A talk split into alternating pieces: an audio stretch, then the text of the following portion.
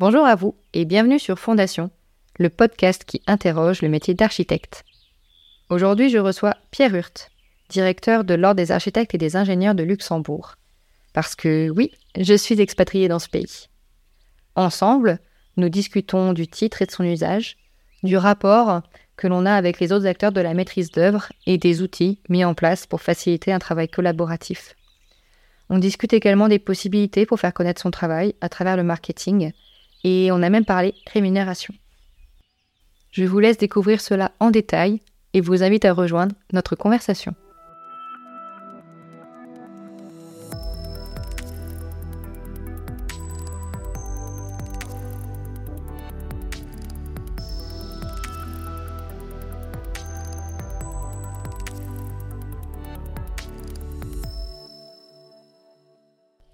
Alors, je suis aujourd'hui avec euh, Pierre Hurt, directeur de l'OAI. Donc, c'est l'Ordre des architectes et des ingénieurs de Luxembourg. Euh, il est titulaire d'un master en administration des affaires qu'il a eu à Nancy et directeur de l'OAI depuis sa constitution en mars 1990. Donc, c'est bientôt un anniversaire professionnel.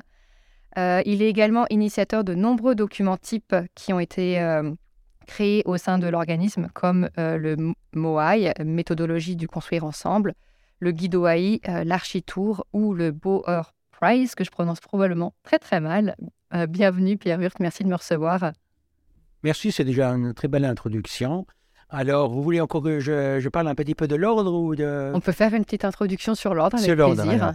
Oui, moi je crois que hum, l'ordre, c'est vraiment, il y a 32 ans, il y avait un, très grand euh, gap et un retard. Au Luxembourg, à ce moment-là, il n'y avait pas de Vraiment, il n'y avait pas de protection de l'exercice des professions quand même qui façonne notre manière comment on vit ensemble. Alors après euh, une vingtaine d'années où il y avait vraiment un débat dans la profession, il y a deux points marquants. Une fois, il y avait cette directive européenne sur l'architecture.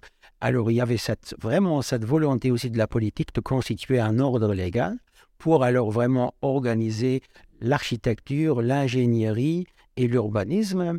Et alors vraiment, il y avait un très fort euh, déjà ça, et vous avez utilisé le joli mot de moai, la maîtrise d'œuvre. Vous déjà dès le début, il y avait cette idée, on va faire un seul ordre, architecte, ingénieur conseil, urbaniste, architecte intérieur, ingénieur, architecte paysagiste, et vraiment aussi les urbanistes. C'est vraiment très important d'avoir alors toutes ces professions qui ne sont pas uniquement des poseurs de pierre, mais c'est vraiment des poseur de notre vivre ensemble. Il pose vraiment notre vie.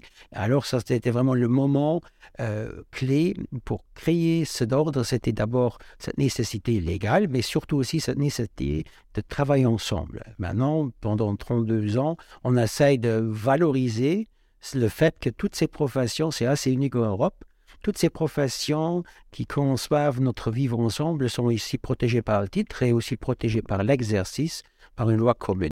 D'accord. Mais c'est vrai que c'est une distinction par rapport à l'ordre en France où c'est vraiment l'ordre des architectes. Là, il y a vraiment la volonté de combiner tous les métiers euh, de la construction. Justement, je voudrais faire un petit point notamment sur, euh, sur le métier d'architecte parce que le podcast est notamment né euh, d'un questionnement que moi j'ai à présenter quand j'explique ce que je fais de, de mon métier notamment et quel titre utiliser en fait en fonction de son diplôme et de son inscription à l'ordre. Donc pour prendre mon exemple, euh, moi je suis diplômée d'État en architecture euh, par un diplôme de master que j'ai reçu d'une école d'architecture en France.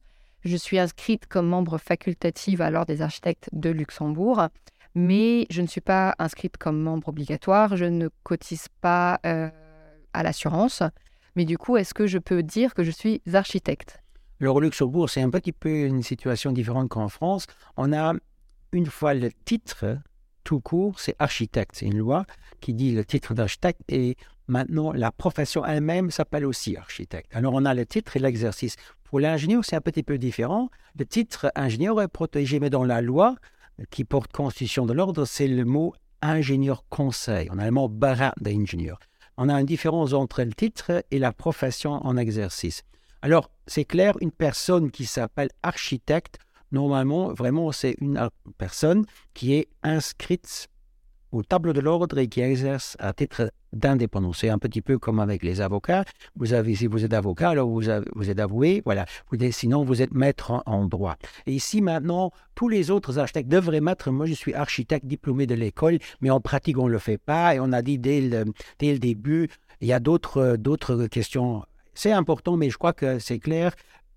Par vraiment par défaut, on devrait dire un architecte qui est membre obligatoire pourrait euh, s'appeler tout court architecte. Les autres devraient dire je suis diplômé architecte d'une école. Mais je crois sur le terrain, ça n'a pas posé trop de questions jusqu'ici. Je sais en France, ils sont là très très euh, pointus dessus, mais nous aussi, on essaye, et là c'est très important, c'est vraiment le sens et l'activité qui que si quelqu'un, une société dehors, maltraite le mot de conception architecturale, ça va beaucoup plus loin. C'est l'idée qui doit être protégée. C'est pas les quelques lettres qui sont protégées. C'est la fonction derrière qui est protégée. C'est pour ça, je crois jusqu'ici, euh, on peut, on peut vraiment. Euh, et c'était surtout aussi une question lorsqu'on avait, euh, lorsqu'il y avait la protection du titre et de l'exercice d'architecture intérieur, puisque là aussi il y a beaucoup de recoupements avec des, des activités connexes. Mais c'est clair, le plus important, c'est que ces professions aient vraiment ce sens commun qu'ils exercent un métier, il est toujours un petit peu, c'est presque un métier impossible, puisque c'est une profession soumise à une très stricte déontologie, et le législateur a vraiment créé cette protection, pas pour créer des textes, mais pour dire ce rôle essentiel des professions libérales dans la construction, c'est pour vraiment faire ce mariage des différents intérêts. Vous avez, en tant qu'architecte, vous avez un client, vous, devez naturellement défendre, euh, comprendre et sentir les besoins du client.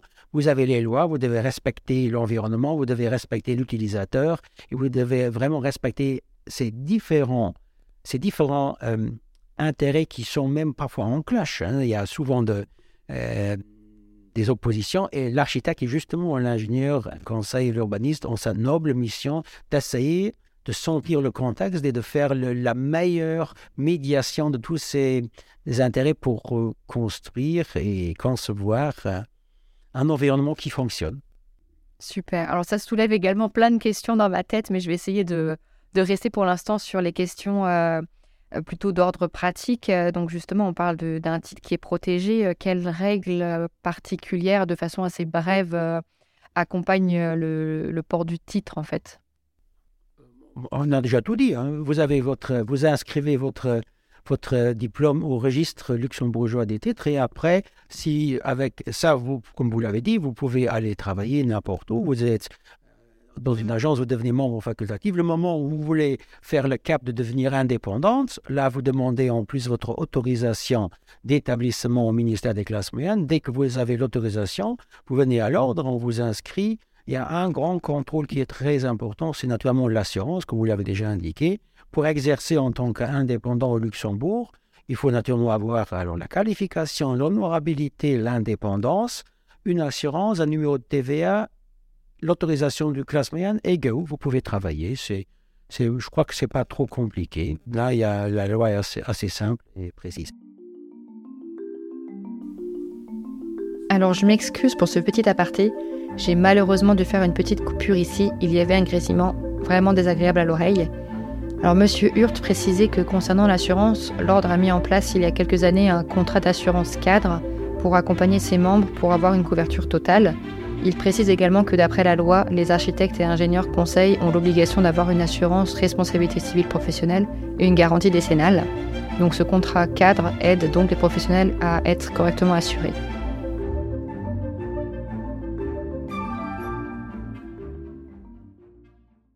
Et justement, euh, en quoi la loi protège le, titre? Qu'est-ce qui fait euh, que c'est un, métier protégé? Justement, c'est l'article. Il y a un article dans la loi qui dit quiconque qui veut exercer la profession doit avoir un diplôme. C'est écrit, et même ce qui est très très intelligent, je crois que les pères et les mères de, la loi de l'ordre en 89, la loi est du 13 décembre 89, ils avaient déjà fait le grand principe, ils ont défini dans la loi aussi les professions, et il y a une belle phrase qui est mise dans la loi, l'architecte est vraiment celui qui conçoit l'œuvre et même tout le processus jusqu'à sa réalisation et le suivi. C'est une belle définition de la profession d'architecte, de même que pour les ingénieurs. Et en plus, le législateur était assez prévoyant et circonspect d'installer une définition des différents champs d'activité. Et ça aide vraiment à cette cohésion qui est déjà pas mal, cette cohésion dans la profession de Luxembourg. Il y a, comme on dit, vraiment subdivisé en trois. On a des projets architecturaux. La loi dit logement euh, il y a une définition des projets qui sont exclusivement réservés aux architectes. Il y a des projets techniques qui sont réservés aux ingénieurs comme ça de la construction génie civil, construction de ponts, les infrastructures, les routes. Et il y a le troisième qui est mixte.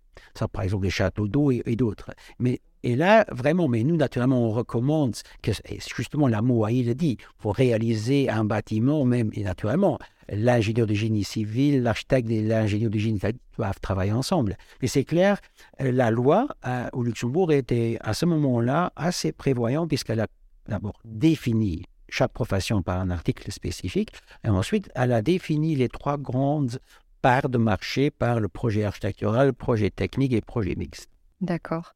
Et au niveau de l'architecte euh, d'intérieur, euh, quelles sont les limites exactes? Parce que je sais que quand on présente, enfin moi ça m'arrive souvent en tout cas quand, euh, quand je me présente et que je dis que je travaille dans, un, dans une agence d'architecture, on me demande si je suis architecte d'intérieur ou d'extérieur. Alors est-ce que les limites sont assez claires pour le grand public de comprendre où s'arrêtent les limites de l'un ou commencent celles de l'autre? Là aussi, la loi du droit d'établissement qui avait instauré la définition de deux professions, c'était la profession une fois d'architecte d'intérieur, mais aussi la profession d'architecte d'ingénieur paysagiste.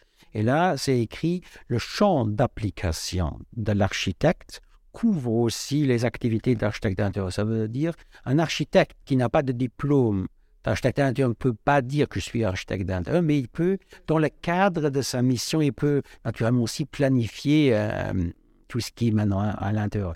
C'est pour ça, ça c'est déjà un, mais naturellement, on veut aussi valoriser cette profession d'architecte d'intérieur qui est très important, aussi euh, celle de paysagiste.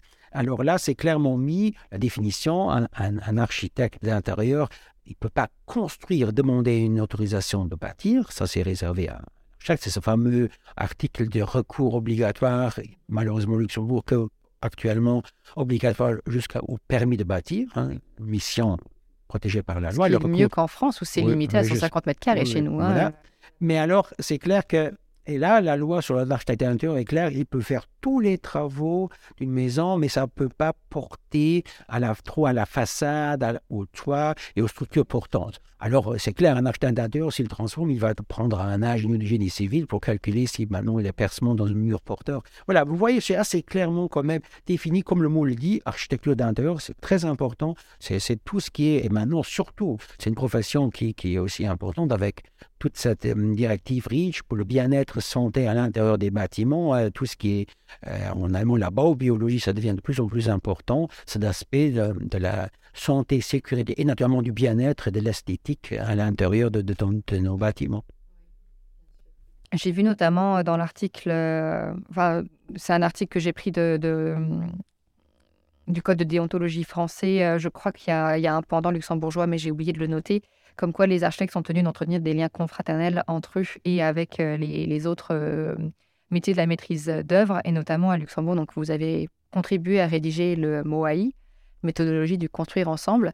Est-ce que ce document est né d'un sentiment ou de ou d'une constatation qu'il y avait un manque de travail euh, collaboratif ou c'était plutôt pour aider pour c'est vraiment un, thème qui est qui est déjà récurrent. On l'avait déjà, puisqu'on existe depuis 32 ans, on avait discuté la première fois sérieusement, c'était dans les années 90, euh, en 94, c'était cette période où on parlait à un moment beaucoup de design and build, qu'il faut euh, acheter une black box, on va tout faire dans euh, une firme fait tout, euh, elle planifie, elle construit, on fait design and build. Alors là, on s'est dit non, un modèle luxembourgeois, on a vraiment ce triangle d'or au Luxembourg. On veut une conception. D'abord, on commence avec une planification, une programmation. On veut savoir bien déceler avec le client, avec les besoins des clients publics ou privés la programmation. Qu'est-ce qu'on a besoin, qu'est-ce qu'on veut faire? Et dans quel contexte c'est le plus utile? Et ensuite, il faut avoir une conception indépendante de la réalisation de l'exécution. On ne veut pas intégrer, sinon ce rôle de contrôle et aussi d'orientation vers un cadre de vie résilient, durable n'est plus assuré si, si les casquettes se mélangent. Alors on a ce fameux triangle, vous avez la conception, vous avez le maître l'ouvrage et vous avez les firmes qui exécutent. Et ça, au Luxembourg, fonctionne assez bien. Euh, on a des bonnes expériences. Alors, c'est clair que si vous allez sur le, euh, dans la phase chantier, c'est souvent leur parcours de métier séparé ou avec entreprise générale partielle. Voilà. Mais c'est alors, mais ce n'est pas le design de l'entreprise totale. On veut bien garder notre système. Alors là, déjà en 94, on s'est posé la question. On est à un seul ordre. Toutes ces professions sont ensemble. Ils ont la même déontologie. Ils travaillent déjà bien. Mais on peut toujours optimiser. Alors, l'idée est revenue maintenant il y a 5-6 ans. On s'est dit, maintenant, avec quand même le marché dehors qui est assez tendu, ces négociations pour l'efficience, et aussi toute cette complexité farfelue, on peut presque dire, de la législation qui va de plus en plus vite. Alors, il y avait plusieurs points. Un, c'était cette complexe, vraiment, ça devenu très, très complexe, et cette mutation de toutes les règles. Alors tout le monde doit être un petit peu au même niveau. Ensuite, il y avait cette tendance de la digitalisation avec le BIM. Alors on a vu que ce serait très intelligent de ne pas maintenant courir derrière uniquement un outil informatique, mais de faire aussi, une méthode de collaboration euh, BIM, de faire un modèle, un, modèle euh, informatique d'un bâtiment, mais ce serait de vraiment encore optimiser cette collaboration avec un guide online livre qui, une fois vraiment, qui essaie de mettre sur sur euh, papier une photo d'un instant et c'est évolutif. De dire un architecte, un ingénieur de génie civil, un ingénieur de génie technique, à quel moment il doit faire quoi.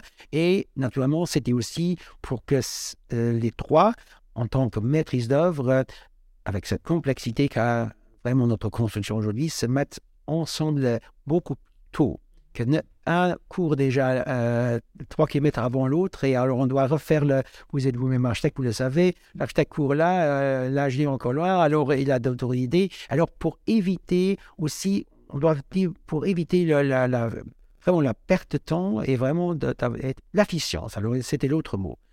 Réagir à la complexité avec les lois et tout ça, être au même niveau. Avoir un outil qui est efficient aussi et ensuite naturellement aussi les trois professions se connaissent, mais parfois peut-être ne se connaissent pas encore assez. Alors c'était aussi un outil que l'architecte et les deux ingénieurs, avec lorsque l'équipe se, forme, fait un kick-off meeting, aient un, un système devrait être une équipe soudée qui discute avec le maître d'ouvrage et qui trouve les meilleures solutions, et aussi une équipe soudée qui donne euh, alors euh, un concept cohérent aux entreprises qui, qui veulent le réaliser. C'est vraiment un soudage d'une équipe cohérente, c'est ça le but. D'accord, parfait. Et justement, depuis qu'il y a cette euh, méthodologie qui est en place, vous constatez une évolution dans la pratique des métiers et euh, un travail plus collaboratif? Ça, c'est naturellement euh, c'est un processus pas court terme, c'est moyen terme. On a lancé maintenant des, des projets pilotes. On a aussi, l'ordre a aussi renforcé sa structure, engagé une personne qui suit ça de plus près, parce que c'est naturellement un, contrat. Et vous avez vu, il y a déjà tous ces fiches techniques et on veut aller loin. Hein. D'abord, il y a tous ces aspects techniques et toutes les questions récurrentes sur les réservations, tous les problèmes euh, qui viennent. Et vous avez, on est déjà à la fiche numéro 25, tous ces, tous ces précisions. Et naturellement, ce MOAI doit vivre euh, et on est en train de vraiment maintenant exercer la MOAI sur plusieurs euh, on a aussi une très bonne écoute auprès de beaucoup de maîtres d'ouvrage publics qui disent Naturellement, ça c'est très important d'avoir vraiment définir, de définir ce cadre, que chacun ne perd pas du temps de se reposer les mêmes questions. Et naturellement, nous aussi, on est en train de mettre autour tout un cadre, un, cadre contractuel pour. Euh, il y a plusieurs modèles. Il y a une équipe, un seul contrat. Il y a le, modèle avec chacun encore son contrat avec Maître mais aussi un contrat cadre qui règle la collaboration. Il faut tout toutes ces questions maintenant juridiques autour, on est en train de modéliser et naturellement aussi toutes ces questions euh, de contrat type en général, puisqu'on veut obtenir un petit peu vraiment le label que travaillera comme en Allemagne un petit peu selon MOAI, ce serait la règle au Luxembourg, intelligente, adaptable, qui est vivante, mais que si on fait un contrat, on mettra dans le contrat, on travaille selon la méthodologie MOAI. Ce serait le label de qualité. C'est ça notre but à moyen terme, d'arriver à faire ce label de qualité. OK. Et outre euh, cette méthodologie écrite, parce que tout ce qui est travail collaboratif veut dire aussi beaucoup de travail de communication entre les différentes parties. Est-ce que vous auriez comme ça des idées concrètes de comment maintenir le lien entre les, professionnels et aussi avec la maîtrise d'ouvrage pour euh, faciliter la communication entre les architectes, les ingénieurs et toutes les personnes euh, impliquées? Mais là, je crois que euh, l'ordre, vous avez déjà vu, puisque l'ordre a les trois grandes fonctions. On est un ordre légal, on a la table de l'ordre avec la déontologie, on a un organe professionnel, on fait énormément de, travail pour, dans le processus législatif de, rendre les lois vraiment applicables et, cohérentes et proches du terrain. Donc, donc on peut le faire. Et naturellement, on fait toutes ces activités culturelles de communication avec euh, prix du maître d'ouvrage, Bauer, Presqu'île, référence, architecture, l'export et toutes ces activités qu'on fait. je crois que là, euh, ce qui est très important, la communication, d'un côté, l'ordre qui doit toujours mettre vraiment euh, l'essence même. On peut vous appelez ça les bases, les fondements de la profession. La base, le fondement, c'est vraiment cette notion, un acteur dans la construction qui regarde le, vraiment une approche holistique et qui regarde le tout vers où on veut aller dans notre euh, vivre ensemble.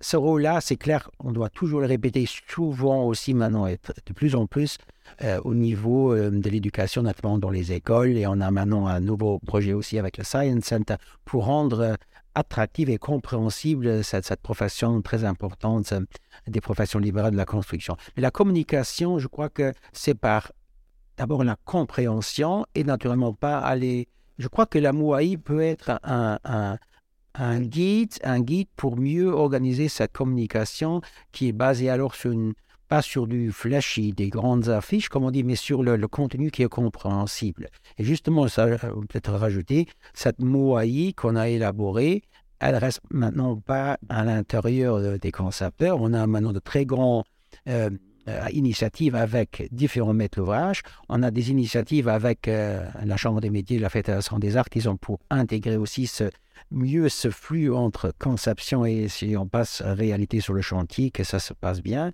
Et naturellement, aussi, après, on aura encore des contacts avec d'autres acteurs de notre profession. Maintenant, on a toujours parlé des trois, mais il y a encore les urbanistes, les architectes d'intérieur, les paysagistes, il y a les project managers, les coordinateurs pilotes. Oui, c'est un processus et c'est vraiment un, chantier. Et la communication, je crois que si on a une certaine base qui est vérifiable, qui est, qui est transparente, la communication, euh, naturellement, s'améliore. Mais chacun, naturellement aussi, on a là, je crois, c'est, si vous voulez aller vers le point, je crois que j'avais lu euh, sur la communication, la publicité.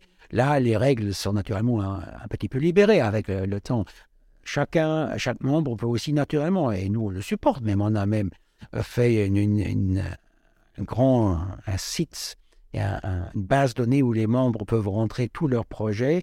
Justement, cette base de données nous permet, avec une toute petite équipe, ici à l'ordre, on édite plein de livres, plein d'expositions, tout se passe par cette base de données centrale où les membres peuvent poster leurs euh, projets. C'est utilisé pour faire les livres, les expositions. C'est utilisé lorsque la presse vient chez nous et demande j'ai besoin d'une. Euh, l'exemple qu'on avait à Nancy euh, il y a deux ans, on, on, téléphone du ministère, on avait trois semaines fait une exposition sur le bois. Trois semaines, 50 beaux projets ont été montrés à, à Nancy, on avait lancé ça dans notre système. Les gens ont remis leur projet online. On avait une exposition en trois semaines. Oui, la communication passe, je crois que. Et là, on a quand même la chance, la qualité, la quantité, mais aussi ce qu'on a à montrer au Luxembourg est très fort. Et je crois que le secteur euh, fait la communication par sa production elle-même. C'est la meilleure.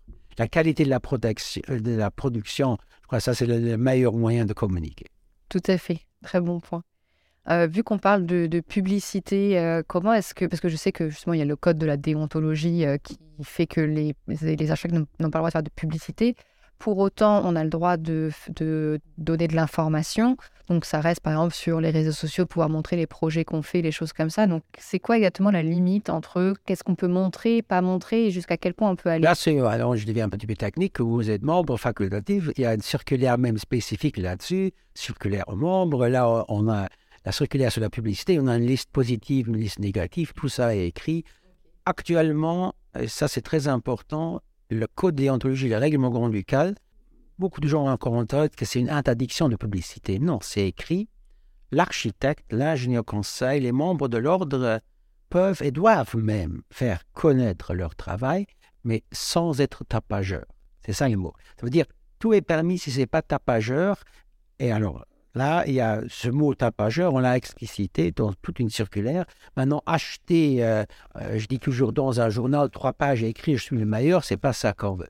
Si vous avez maintenant, voilà, si vous avez maintenant un, journaliste et vous dites euh, j'ai une belle œuvre ici que j'ai réalisée, on fait une interview et vous donnez une, ça c'est maintenant ce qu'on veut. La communication est très importante, mais on ne veut pas glisser dans la tout bête achat de surface commerciale. Ça c'est L'ordre dit non. Ça, c'est un petit peu aussi pas une valeur qu'une profession libérale doit transporter vers l'extérieur. Elle fait des contributions rédactionnelles. Mais sinon, vous savez, maintenant, on avait euh, le site Internet. Tout est, tout est permis si c'est vraiment pas tapageur. Et tapageur, ça veut dire ça doit pas être.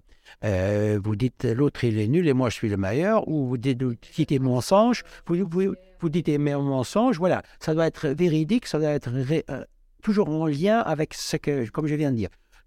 Toute publicité, on peut même utiliser le mot publicité ou toute contribution illicite si elle est en lien avec votre production en tant qu'architecte. Vous êtes un vous êtes un créateur, vous créez quelque chose, et tant que vous communiquez sur votre création, c'est licite. Et au niveau des guides et autres qui ont été créés, est-ce que vous remarquez qu'il y a euh, du grand public qui trouve justement les publications et les informations de l'OAI et que ça ne touche pas que les professionnels? Tout cas, ça, on peut vite faire le tour. Je crois, euh, si on commence avec euh, le premier livre qu'on a édité, c'est le, le, guide référence. Hein. ça fait déjà en 94, ça fait longtemps qu'on l'édite, tous les deux ans. Euh, et je crois que oui, c'est vraiment devenu un outil. chaque fois, les gens nous téléphonent déjà comment est-ce qu'ils sortent. D'abord, c'est un outil pour le secteur, c'est clair. Souvent, beaucoup de jeunes ils disent j'ai trouvé mon bureau, on utilisait soit online, puisque ça aussi, le guide référence, il est online. C'est naturellement pour le secteur. Ensuite, naturellement, c'est pour les écoles. Il y a beaucoup, on sait ça dans, dans l'éducation. Il y a les gens, naturellement, tous les, tous les maîtres d'ouvrage qui sont dedans, c'est toutes les instances publiques. Maintenant, le grand public, oui, mais peut-être du moins de mesure, mais dans le grand public, naturellement, et ça, on remarque les gens, on le vend aussi, on le distribue, les gens qui le commandent dans les librairies, il est surtout utilisé naturellement pour des gens qui veulent construire. Parce que ça, quand même, ça peut aider. Si vous avez là un livre avec 200 bureaux dedans et vous avez sur deux pages, vous voyez également le style et, vraiment l'esprit du bureau qui, qui, qui, est vraiment bien présenté et vous avez cette évolution de, cette qualité de, de, ces, ces, guides est bien. Non, je crois que c'est vraiment un large public. Oui, après, de toute façon, ça c'est, je dirais, le, l'événement au Luxembourg de la construction avec, euh, qui a vraiment déjà une belle aura avec, euh, avec vraiment tous les quatre ans. Je crois que ça, c'est vraiment déjà devenu aussi dans la presse et partout. Ça, c'est, comme on dit, c'est une marque. Hein. Bauer Presse est devenu une marque au Luxembourg et là, je crois qu'on touche quand même pas mal de gens. Maintenant aussi, comme l'architecture, là, c'est pour les gens qui habitent ici, mais aussi les visiteurs, les touristes, c'est dans les deux langues, français, anglais. J'espère, mais on n'a maintenant pas des, statistiques scientifiques là-dessus, mais on voit quand même chaque fois, lorsqu'on lance des produits, le, la, comme on dit, le bruit médiatique et les demandes sont quand même là, et j'espère que les gens euh, trouvent ça utile et puissent l'utiliser. Super. Euh, si ça vous dérange pas de parler un peu euh, rémunération et honoraires. Oui, là vous avez lu notre euh, programme qu'on a fait pour les élections. C'est très important parce qu'on on a osé faire ça aussi. D'abord, je ne sais pas, vous l'avez peut-être une fois parcouru, notre programme avec les 12 points. On commence de parler avec sobriété heureuse, sufficience, un ordre légal qui parle de sobriété. Et on, on conclut nos 12 points avec confiance. Les deux mots sont très importants puisqu'on vit quand même dans un monde après les multi-crises, on a vu que euh, après la question vraiment, euh, on fait déjà dans l'efficience, on a de nouvelles méthodologies, maintenant on fait vraiment, euh, on, est bien dans l'efficience, on devient toujours plus efficient dans notre société. En ce qui concerne la consistance, on a aussi de nouvelles technologies. Maintenant, on va changer pour les, pompes à chaleur, pour, la géothermie. On a plein de aussi la consistance qui, qui change et vous savez, dans toute cette discussion, il y a toujours le troisième mot-clé. Après efficience, consistance, il y a sobriété. Et là, c'est la Suffizienz en allemand. Et la sobriété, ou en France, vous dites aussi la frugalité. Mais je trouve, euh, je crois que la sobriété heureuse, c'est vraiment important. Et là, vraiment, l'ordre a lancé le débat avec euh, toutes les, partis politiques pour les élections. Est-ce qu'on ose vraiment poser la question de la suffisance Et on a là, euh, euh, de la sobriété heureuse, on a dit que on a repris un petit peu un fameux, fameux mot de, Miss Van der Rohe, less is more, mais less is more quality and more health. Alors, on veut vraiment dire que si nous, on parle vraiment de, sobriété, on devrait nullement on veut produire moins en valeur, on veut même produire plus en valeur. Et c'est justement ça. On veut que ce qu'on investit dans la construction soit dirigé plus vers la qualité que vers la quantité ou vers la multiplication d'acteurs commerciaux qui profitent euh, plus unilatéralement mais on devrait, en tant que société, investir tous ensemble. Ça veut alors dire qu'on doit avoir une chaîne de valeur correcte. Et ça, vous savez, poser d'acheter, vous savez mieux pour le moment, on construit, on construit, on prend les, les coûts à un moment T, tout ce que le, tout ce que nous, en tant que société, doit avoir comme frais environnementaux et tout ça. Vous connaissez tout ça. Il faudra vraiment faire ce pas de, de voir la chaîne de valeur des activités humaines et de ce qu'on construit. Et dans cette chaîne de valeur, on doit naturellement faire une attribution correcte suivant l'importance que cette, euh, vraiment, c'est asset qu'on veut investir euh, qui aura pour la durabilité. Et là, c'est, c'est vraiment, dans ce cadre-là, on a une fois fait alors une petite analyse et qui était presque choquante. Et on a fait justement cette analyse sur les chiffres d'affaires moyens des bureaux d'architectes d'ingénieurs conseils. On a remarqué, c'est très important, c'est le chiffre d'affaires, tout ce qui rentre dans un bureau d'architecte, si on le divise annuellement par le nombre de personnes qui travaillent, on est dans les, alentours de 70 000 euros. on sait que beaucoup d'autres acteurs de la construction qui n'ont pas uniquement euh, des universitaires, qui sont même supérieurs. Et là, on a osé poser ouvertement la question dans la chaîne de valeur et dans l'importance, si on veut devenir circulaire et si on veut construire d'une manière résiliente et intelligente, il faudra peut-être plus investir un petit peu dans ce qu'on veut dès le début et dans la conception. De toute façon, ce sera une nécessité si on veut devenir circulaire. Justement là, maintenant, on n'est pas ici pour pleurer, c'est un autre secteur qui, doit s'adapter. On doit aussi maintenant en train de, mettre en place des outils pour aider à nos membres de, de calculer leur prix de revient et de négocier avec leurs clients le prix correct par rapport justement, pour faire le lien, la question va sûrement venir, sinon on ne trouvera plus les personnes euh, au Luxembourg pour travailler dans, ce secteur. Et je crois que même la politique, les premiers, les premiers échos qu'on a eus, on va faire aussi avec les ministères, euh, avec certains ministères, une analyse plus profonde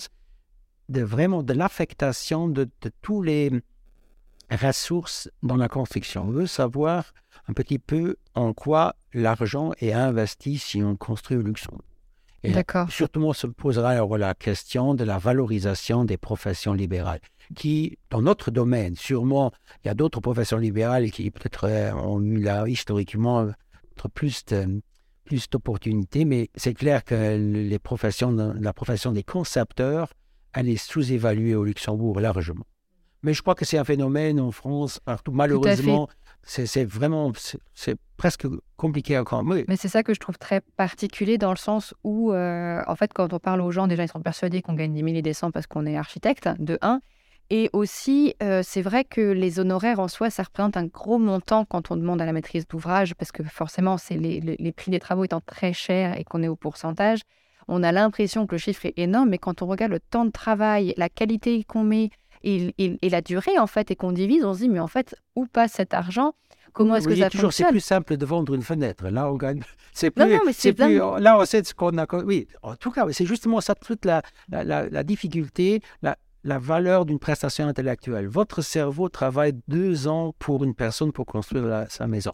Deux ans, il a possession de votre cerveau. Peut-être il faudra faire de la communication sur ce que ça veut dire être architecte deux ans, vous avez votre esprit qui travaille pour le maître d'ouvrage. Parce que j'ai trouvé sur guichet.lu, justement, je me demandais un peu quel était le taux horaire, ce que je discutais Vous l'avez avec, trouvé, euh, il est publié par l'État. oui. Oui, c'est ça. Architecte, plus de 10 ans d'études, c'est c'est à peine moins de 170 euros hors TVA, ce qui, franchement, représente pas grand-chose pour quelqu'un qui a 10 ans d'expérience, alors qu'à côté de ça, quelqu'un qui travaille dans une firme d'avocat, ça va être chargé 400 euros de l'heure en, en moyenne. Oh, voilà, on a, a fait le tour. Mais, maintenant, on est ici pas pour. euh, on va pas pleurer, on va pas se comparer, mais on doit maintenant faire ce travail tous ensemble. Mais ça, c'est un travail que vraiment chaque membre doit aussi faire. Il faut maintenant vraiment calculer ce qu'on a besoin comme prix de revient, mais aussi pour engager les personnes et surtout avec cette concurrence avec l'État. euh, avec la concurrence avec l'État, avec les salaires, on doit maintenant se positionner et c'est tout un secteur et l'ordre naturellement avec euh, la négociation euh, des cadres de travail doit voir ça qu'une profession doit, comme on dit, s'affirmer, s'imposer, dire on a besoin de ça pour. Puisque c'est clair, on peut, alors le client va dire mais pourquoi c'était jusqu'ici aujourd'hui? Et ça, c'est maintenant, je crois qu'on doit le dire. Les, les gens qui exercent les professions d'architecte, d'ingénieur le feront d'une manière, c'est une vocation. Et maintenant, on- il faut, naturellement, c'est très important d'avoir le sens dans son travail. Je crois que beaucoup de personnes font ça puisqu'ils ils voient vraiment du sens. C'est aussi très gratifiant de faire un travail qui, qui est vocatif, mais naturellement, il faut avoir une limite. aussi. Voilà, il faut avoir une limite. Naturellement, le respect doit aussi passer par cette. Moi, je parle toujours de la valorisation de la chaîne. Et on doit se mettre maintenant vraiment en rapport avec toute la chaîne. Et là, on doit redistribuer les cadres et dire, dans cette chaîne, lorsqu'on on produit notre cadre de vie, où on met, où on investit. Mais justement, il me semble, euh, quand j'ai regardé le contrat type de l'architecte, j'ai pas, j'ai pas l'impression que ce soit cadré de dire euh, ne demandez pas moins que X Ah euh, non, ça vous savez, là, l'ordre ne peut pas. Il y a le Conseil de la concurrence. Vous avez vu, l'ordre français a été condamné puisqu'il avait des. Ça, vous connaissez tous. Un ordre ne peut pas dire à ses membres demandez ça. Ce serait. Oui, ça j'entends, mais d'un autre côté, je me dis, notamment pour les petites firmes qui représentent quand même deux tiers euh, des, des personnes, que ce soit en France ou, euh, ou ici, euh, vu que justement on a besoin de manger, d'avoir des projets, il y a beaucoup d'architectes qui baissent leurs honoraires pour être sûrs d'avoir un chantier, mais en fait c'est un cercle vicieux parce que à force de demander des honoraires bas, eh ben, les gens s'attendent aussi à ce qu'on les facture pas plus. Et donc, comment réinverser cette tendance? Donc, Chacun doit. Et on a donné, même pour les. Si c'est un de- de- des outils euh, qu'on a élaboré, c'est un outil Excel pour commencer. Chacun qui commence à travailler a un outil pour vraiment calculer. Et C'est clair que ça dépend alors de la stat, euh, de la constitution du bureau est. Mais chacun doit avoir euh, en tête ce que ça vaut, son travail, et il doit le valoriser. Et c'est clair, c'est une réponse d'un secteur, chaque fois avec son client qui, qui doit le négocier. Et naturellement, l'État a une certaine fonction, puisqu'il y a quand même ce barème déjà de, de référence. Ça, c'est un barème horaire de référence pour l'État.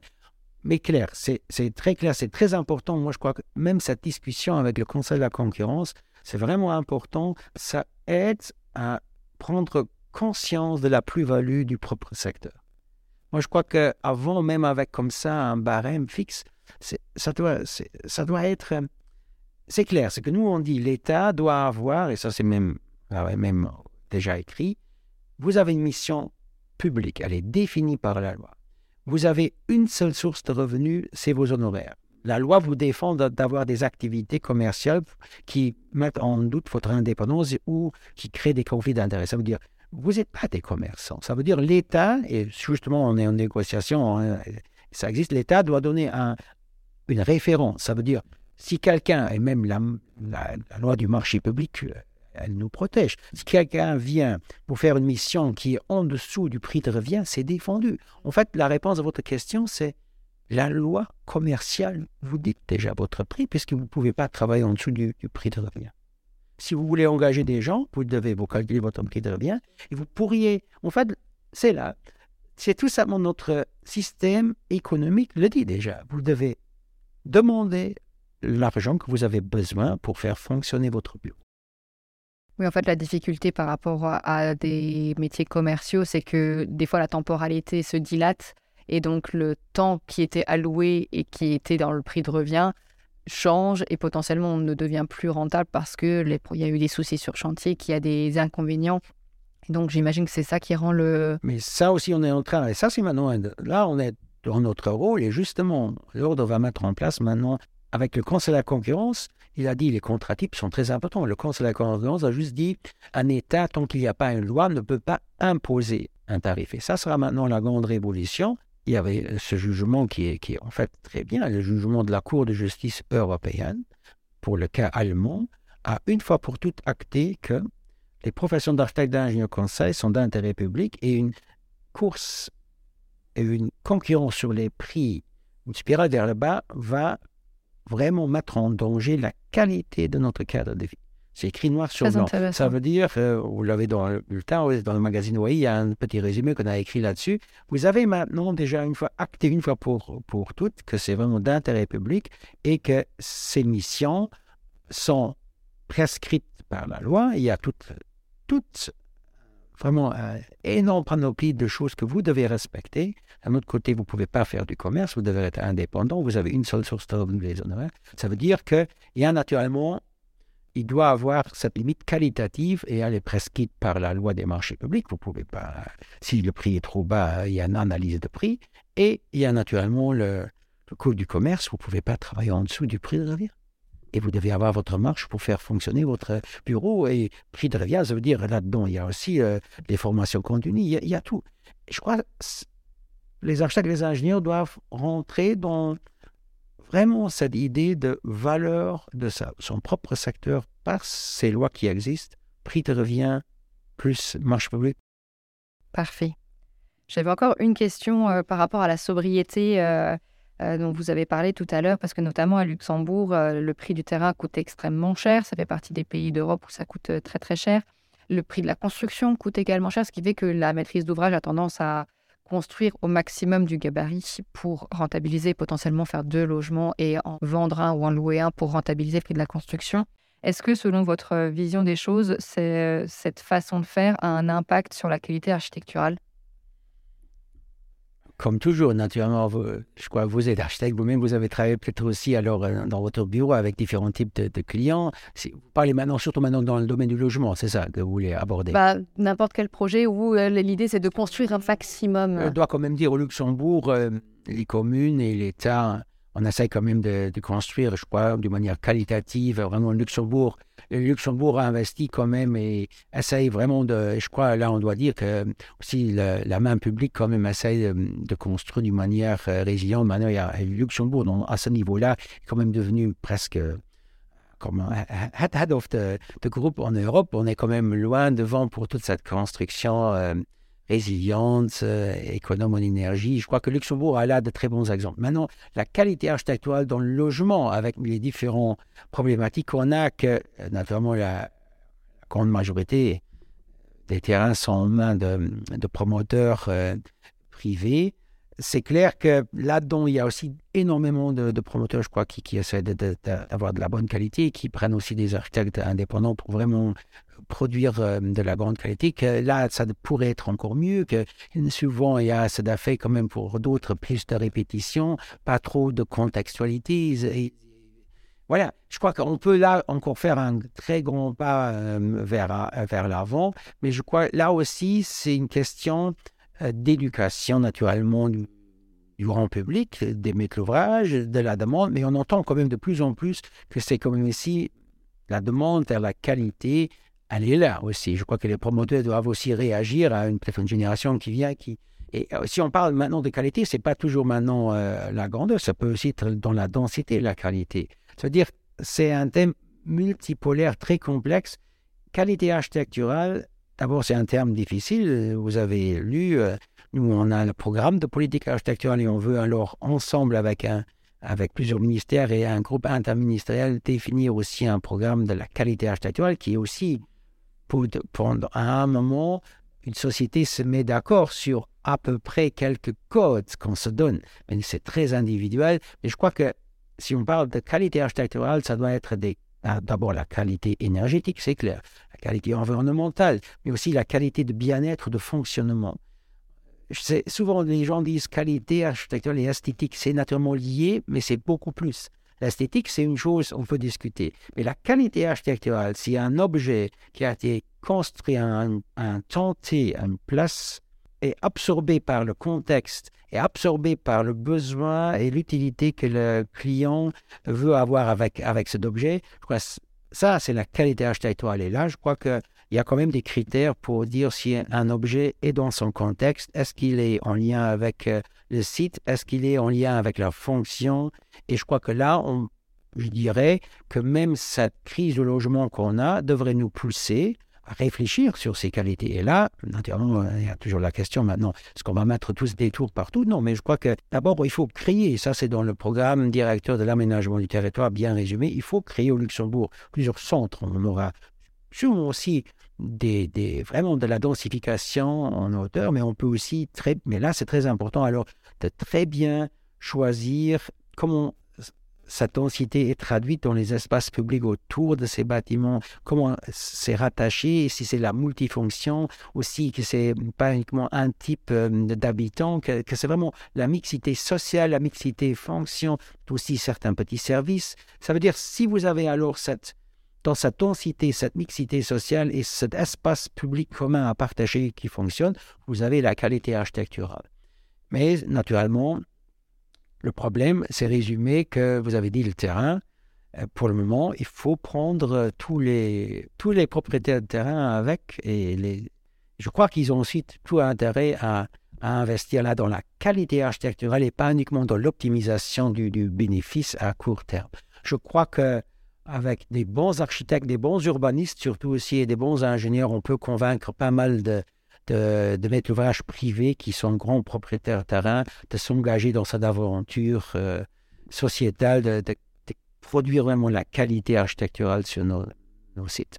Donc un beau challenge de travail collaboratif. Hein. Alors on arrive aux questions de la fin. Euh, qu'est-ce qui, selon vous, fait la base euh, du métier d'architecte? Ouais, On avait fait une fois un joli petit cours. je devais vous donner ces, slides pour présenter la profession d'architecte dans les lycées. Naturellement, il doit être créatif, il doit naturellement être euh, un très bon meneur de femmes et d'hommes, il doit être naturellement presque aussi, oui, il doit être psychologue, il doit sentir les besoins exprimés ou non exprimés. Il doit être gestionnaire. Aujourd'hui, malheureusement, de plus en plus, il doit aussi avoir des affinités un petit peu de, de, bien se, se, cadrer dans tout ce qui est naturellement droit.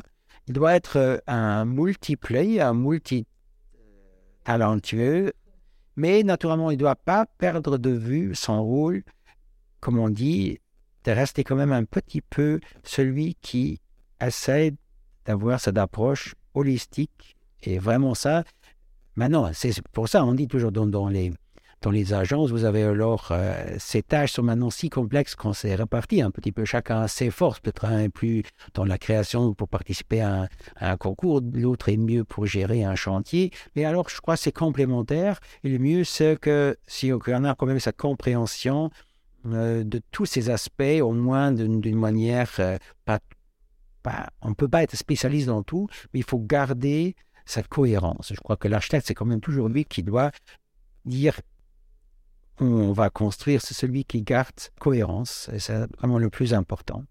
Très bien. Est-ce que vous avez une idée d'un bâtiment qui représente votre vision idéale de l'architecture? Moi, je dirais, c'est à chaque fois, moi je dirais maintenant, je ne vais pas citer, puisque j'aime beaucoup de, beaucoup de bâtiments, aussi à l'étranger. Je crois qu'un bâtiment idéal, c'est le bâtiment, on revient à ce que je viens de dire, qui répond à ces deux, trois critères essentiels de la qualité architecturale. Est-ce que ou ça dépend d'abord, disons comme ça, il y a deux types. Est-ce que c'est maintenant la production, le, phare qu'on va voir vraiment l'œuvre euh, qui, qui, explose, qui est le phare qui, qui est adoré par, par chacun, ou est-ce que c'est une œuvre qui doit, dans un contexte, euh, réaliser vraiment une fonction spéciale? Ça dépend de votre philosophie, en fait. C'est soit l'un, soit l'autre, ou même les deux. Moi, j'ai eu comme ça, rien maintenant, c'est toujours dangereux de dire ça. Si je cite maintenant j'ai déjà vu, euh, lorsqu'on était Weil am Rhein, on était là, alors euh, le site Vitrail, vous avez là ce petit centre de conférence Tadawando qui est là. oui, je, cite aussi maintenant, je parle un petit peu des bâtiments à, l'étranger qu'on va visiter, ou la Fondation. Là. Mais au Luxembourg, il y a plein de bâtiments. Mais là, vous comprenez que moi, en ma position, je vais maintenant pas donner là des. Non, mais moi, je crois que au Luxembourg, pour moi, j'aime bien toujours si un bâtiment a su et c'est que parfois on passe devant un bâtiment, on se dit, that's it. Et on. On ne sait pas pourquoi. Et alors ça, c'est tout l'art d'un architecte de sentir le contexte et de le réaliser. Mais au Luxembourg, euh, regardez tous les livres qu'on édite, sinon on n'aurait pas tout. Il y a beaucoup de, bons exemples au Luxembourg. Et vous comprenez bien que je vais maintenant pas citer. Hein, pas de souci. Mais en tout cas, on peut inviter les gens à faire un tour avec le Architour pour découvrir les architectes euh, euh, de, de, Luxembourg. Est-ce qu'il y a une personne que vous aimeriez entendre au micro du podcast? Une personne ici au Luxembourg ou une personne historique? N'importe. Moi, je crois qu'il faudrait vraiment mettre autour de la table la personne qui va gérer maintenant la mise en place euh, de notre programme de politique architecturale, c'est euh, la ministre de la Culture. Et je crois que vraiment, elle a le chapeau, de, elle porte le chapeau pour mettre maintenant en œuvre euh, ce programme de politique architecturale. Il existe depuis 2004, on l'a signé en 2005. Il y a 12 actions dedans, beaucoup de choses ont été faites. Mais moi, je crois qu'il y a encore beaucoup de, travail entre ce programme de politique architecturale, faire un code de la qualité architecturale, et qui n'est pas, euh, pas euh, dans la pierre, qui doit changer, c'est clair. Et alors, et justement, la, ministre de la Culture, elle est aussi ministre de la Justice, et on a besoin d'une révolution dans, la législation, un code de la construction. C'est ce fameux, la trinité qu'on devrait avoir. Tous ensemble, on veut construire, on a ensemble une charte de qualité architecturale et on se donne un cadre légal assez flexible qui, qui est vraiment cohérent et on laisse travailler les architectes d'une manière pour répondre à nos besoins. Eh bien, c'est noté. J'essaierai de rentrer en contact. Ça, ce serait fantastique. Dernière question. Si nos auditeurs veulent en apprendre plus au sujet de l'OAI, où est-ce qu'on peut les rediriger? OAI.lu. Le site web. Parfait. Site web et surtout notre maison ici. Venez à nos activités. Forum Da Vinci. Je crois qu'on a vraiment une, beaux locaux pour faire plein d'activités. Justement, on va lancer une campagne avec les Young Plan Hawaii. On veut aussi maintenant, on n'a pas parlé du futur, là, de la jeunesse, comme vous maintenant, et on veut lancer plus aussi d'échanges avec euh, les, jeunes membres qui commencent à, travailler et d'avoir plus d'activités au siège vivant avec alors l'échange entre les générations, c'est aussi peut-être très important pour ne pas louper les, les occasions ensemble de trouver les meilleures solutions. Très belle initiative. Et eh ben, merci beaucoup pour votre temps. Merci, merci de votre intérêt. Merci. Au revoir. Merci à vous d'avoir écouté l'épisode jusqu'au bout. J'espère que notre échange vous a inspiré. Si l'épisode vous a plu, n'hésitez pas à nous le faire savoir à mon invité et moi en nous taguant sur les réseaux sociaux. Si vous vous posez des questions sur votre pratique d'architecte, je serai ravie d'échanger avec vous. N'hésitez pas à me contacter via mon site web fondation au ou sur Instagram au même nom. On se retrouve la semaine prochaine pour un nouvel épisode de Fondation. Ce podcast bénéficie du soutien de la Maison de l'Architecture de Lorraine qui m'aide pour la promotion des épisodes.